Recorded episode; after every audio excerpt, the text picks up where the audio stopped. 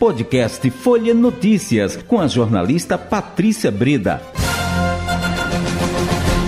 Terça-feira, 31 de janeiro de 2023. Começa agora mais uma edição do podcast Folha Notícias. Direto da redação integrada Folha de Pernambuco, sou Patrícia Breda. Agora com política e com ela, Pupi Rosenthal, repórter de política, de economia do Folha de Pernambuco.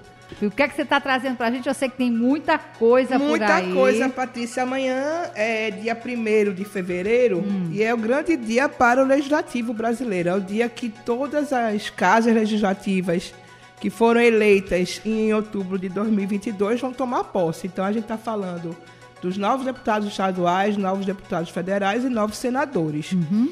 É um dia que toda a atividade legislativa, inclusive, volta também. A, a Câmara do Recife, a Câmara Municipais também voltam às atividades. O Judiciário também retoma, reabre o ano é, judiciário. Mas a, a gente está focado mesmo na questão da, do Legislativo, né? que é a volta do Legislativo, a retomada, Isso. a posse e a eleição das mesas diretoras, que é muito importante também para a política, né? Uhum. Já que o Legislativo ele tem um papel de estar tá ali equilibrando, né? Entre poder executivo, poder judiciário, poder legislativo, a gente sabe que nós temos uma república formada por três poderes: executivo, legislativo e judiciário. E, judiciário. Uhum. e amanhã é o grande dia do legislativo em todo o Brasil. É, e agora tá, inclusive eu estava vendo aqui até é, há apostas aí na disputa de Rodrigo Pacheco versus Rogério Marinho. É, e aí, gente, é eu estou me, gente... me, referindo ao Senado, já pulando aqui. ah, eu... o, negócio, porque o negócio está quente. É, né? o, é, o que está tá mais é. quente é o Senado, na verdade. É. Hoje, porque além da posse, Patrícia, tem a eleição da mesa diretora, das uhum. mesas diretoras, como eu te falei. Então vamos começar da nossa planície Pernambuco, vamos, né? Vamos, vamos começar por aqui. Amanhã a gente vai ter a posse às 15 horas dos novos deputados estaduais. São 25 deputados reeleitos e 24 novatos. Isso é interessante, uma renovação é. bastante interessante. Isso. E a gente deve ter aí o é, deputado Álvaro Porto, que é do PSDB, eleito presidente.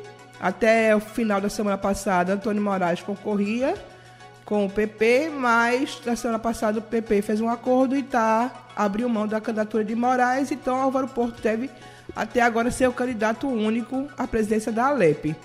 Álvaro Porto, que já é um deputado estadual de muito tempo, né, já está lá, acho que no terceiro ou quarto mandato dele. Então, ele assume, vai assumir a Alep, que era presidida pelo deputado estadual Heriberto Medeiros, que está agora tomando uma cadeira no Congresso Nacional. Então, Álvaro Porto deve ser o presidente e Gustavo Gouveia, de Solidariedade, deve ser o primeiro secretário, que são os cargos que eu considero assim, mais estratégicos dentro da mesa diretora, né? A gente sabe que a, o presidente da LEP é que define, por exemplo, a pauta de votações, a ordem do dia, uhum. é, que faz todos os acordos com o é. governo para o que vai colocar em pauta, o que não vai colocar, articula com, a, com, as lideranças, com as comissões. Então, todo esse papel de grande articulador da casa é do presidente. É, e aí tá tudo certo, não tudo há perigo certo, não de uma tem. surpresa, de. Oh, Eu acho é muito difícil, tá né? De última hora, até porque todas as bancadas já é. anunciaram é. apoio ao uhum. Álvaro Porto, né? Todas as bancadas de oposição de situação já anunciaram seus apoios. Muito bem. E aí do partido da agora, governadora. Agora né? vamos para é, vamos, é. vamos para Brasília. É, é, lembrando que Álvaro é do partido da governadora. E é uma casa inédita do caso de Álvaro Porto, porque o PSDB tem uma bancada de apenas três deputados e nunca uma bancada foi tão. Uma bancada pequena chegou é, na presidência da casa, mas isso é uma articulação até do próprio Álvaro, acho que também mérito dele, não só da governadora Raquel Lira, uhum. mas a, é, articulação dele até pelo, pela relação que ele tem com os colegas, né? Dentro uhum. da casa. Então vamos agora à Câmara dos Deputados. né? São 513 deputados, é. né? São uhum. é, é, 39, 25 deputados de Pernambuco, eu acho. Uhum. Agora me, me Se confundir, mas tudo bem. É, são 25 deputados federais uhum. de, da bancada pernambucana que tomam posse também amanhã e também elegem a sua mesa. Arthur Lira, que é o atual presidente, é, que foi um grande aliado do ex-presidente Jair Bolsonaro, se articulou bem, fez toda uma, uma relação com o próprio governo Lula, né? Já Isso. não teve muita dificuldade de mudar de assento no avião. nesse avião é. e também com os colegas. Ele é muito bem quisto pelos colegas. É, lembrar que Arthur Lira é um dos grandes responsáveis pelo orçamento chamado orçamento secreto, né, que é as emendas de relator, que deu um poder muito grande para os deputados é, federais e nesse caso ele conseguiu fazer aí um acordo com o novo governo para que o orçamento secreto não fosse totalmente extinto, houvesse uma parte dos valores que ficassem realmente com o Congresso e a partir daí ele conseguiu construir a sua reeleição e o que deve acontecer amanhã também, com absoluta tranquilidade, não existe muita é, expectativa de mudança sobre isso não. Mas. Mas a gente chega agora então na Casa Alta, como é chamado, o Senado Federal, é, que são os senadores, são três senadores por cada estado. A gente tem uma renovação agora, ou uma renovação ou a reeleição de alguns, renovação de outros, de um terço, porque no Senado, ao contrário das outras casas legislativas, você tem um mandato de oito anos. Então, a cada quatro anos, você tem uma renovação ou de um terço da bancada ou de dois terços. É uma eleição considerada majoritária, porque não tem nenhum tipo de proporcionalidade, o mais votado é eleito. No caso de Pernambuco, foi a, deputada, a então deputada estadual, que agora assume senadora, Tereza Leitão, do PT, que vai assumir seu lugar no Senado, na bancada de Pernambuco, a saída do senador Fernando José Coelho, que é, encerrou ali a sua carreira política, segundo ele, né? Ah, então agora a gente vai ter também a eleição para o Senado. E aí que surge a grande expectativa, porque Rodrigo Pacheco, que é o atual presidente, tem hoje, hoje, dia 31 de janeiro, os votos necessários para vencer, né? Dos 80, entre os 81 senadores, mas por fora está saindo o nome de Rogério Marinho, que é do PL, partido do ex-presidente Bolsonaro, do Rio Grande do Norte, aqui do estado vizinho, que quer disputar a presidência junto com o Pacheco. É, é, foi feito um jantar, inclusive, de apoio a ele recentemente, com a participação de Michele Bolsonaro, né, a ex-primeira-dama, que veio ao Brasil, e também com vários correligionários do ex-presidente. A gente lembra que ele realmente fez uma bancada grande dele no Senado, né? A gente tem Damares, tem o astronauta, tem algumas pessoas que dali que saíram do governo dele que foram eleitos senadores. Uhum.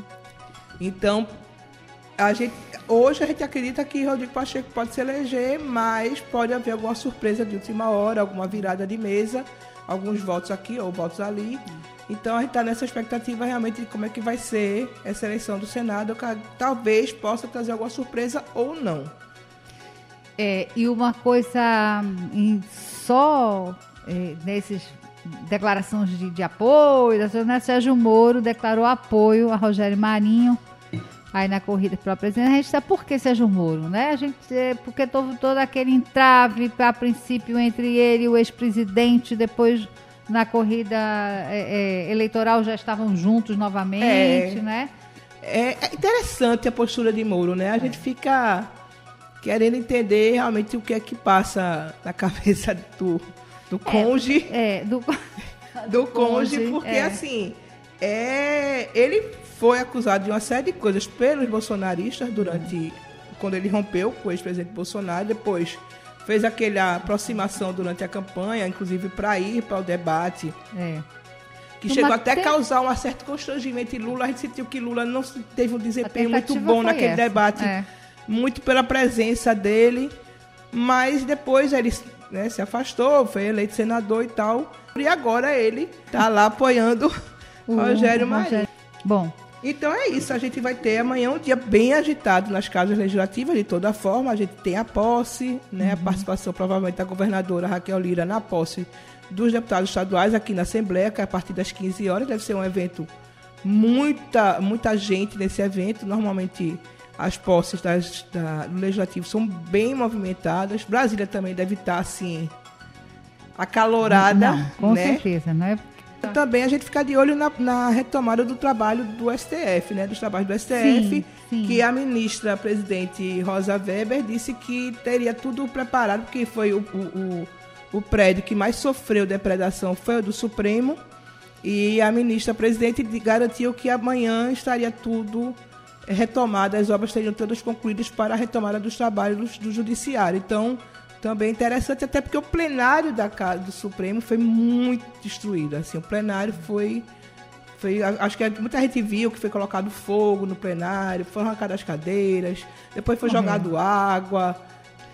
Bom, e aí, já no finalzinho mesmo, no apagar das luzes, e só para fazer o registro, a e deputada hoje... estadual. É, isso que a gente teve hoje foi Mário Ricardo, ah. que teve hoje no, no, deputado estadual eleito agora nessa, nessa peça legislatura, um dos novatos, desses 24 novatos. Ele que foi prefeito de Garaçu e é do Republicanos. É, teve hoje aqui na Rádio Folha, na, no programa Folha Política, falou um pouco da sua expectativa para o seu mandato, mas já também deixou claro que não é, descarta ser candidato novamente a prefeito de Garaçu em 2024 porque 2024 já começou, Patrícia, para a política. Meu Deus! mas é isso mesmo. A gente está começando 2023, é, mas 2024 nossa. já também está já aí pertinho para a política que 2023, brasileira. viu? Que, e, que 2000... E que 2023, a gente só está em janeiro, mas 2024 é logo ali, viu? É isso. Desculpe, obrigada pela sua participação. Até amanhã. Até amanhã, Patrícia. Obrigada aos seus ouvintes. Chegamos ao fim de mais um podcast Folha Notícias. Perdeu alguma edição ou quer ouvir de novo? É só baixar os aplicativos SoundCloud, Spotify e Deezer e buscar pelo canal Podcasts Folha de Pernambuco.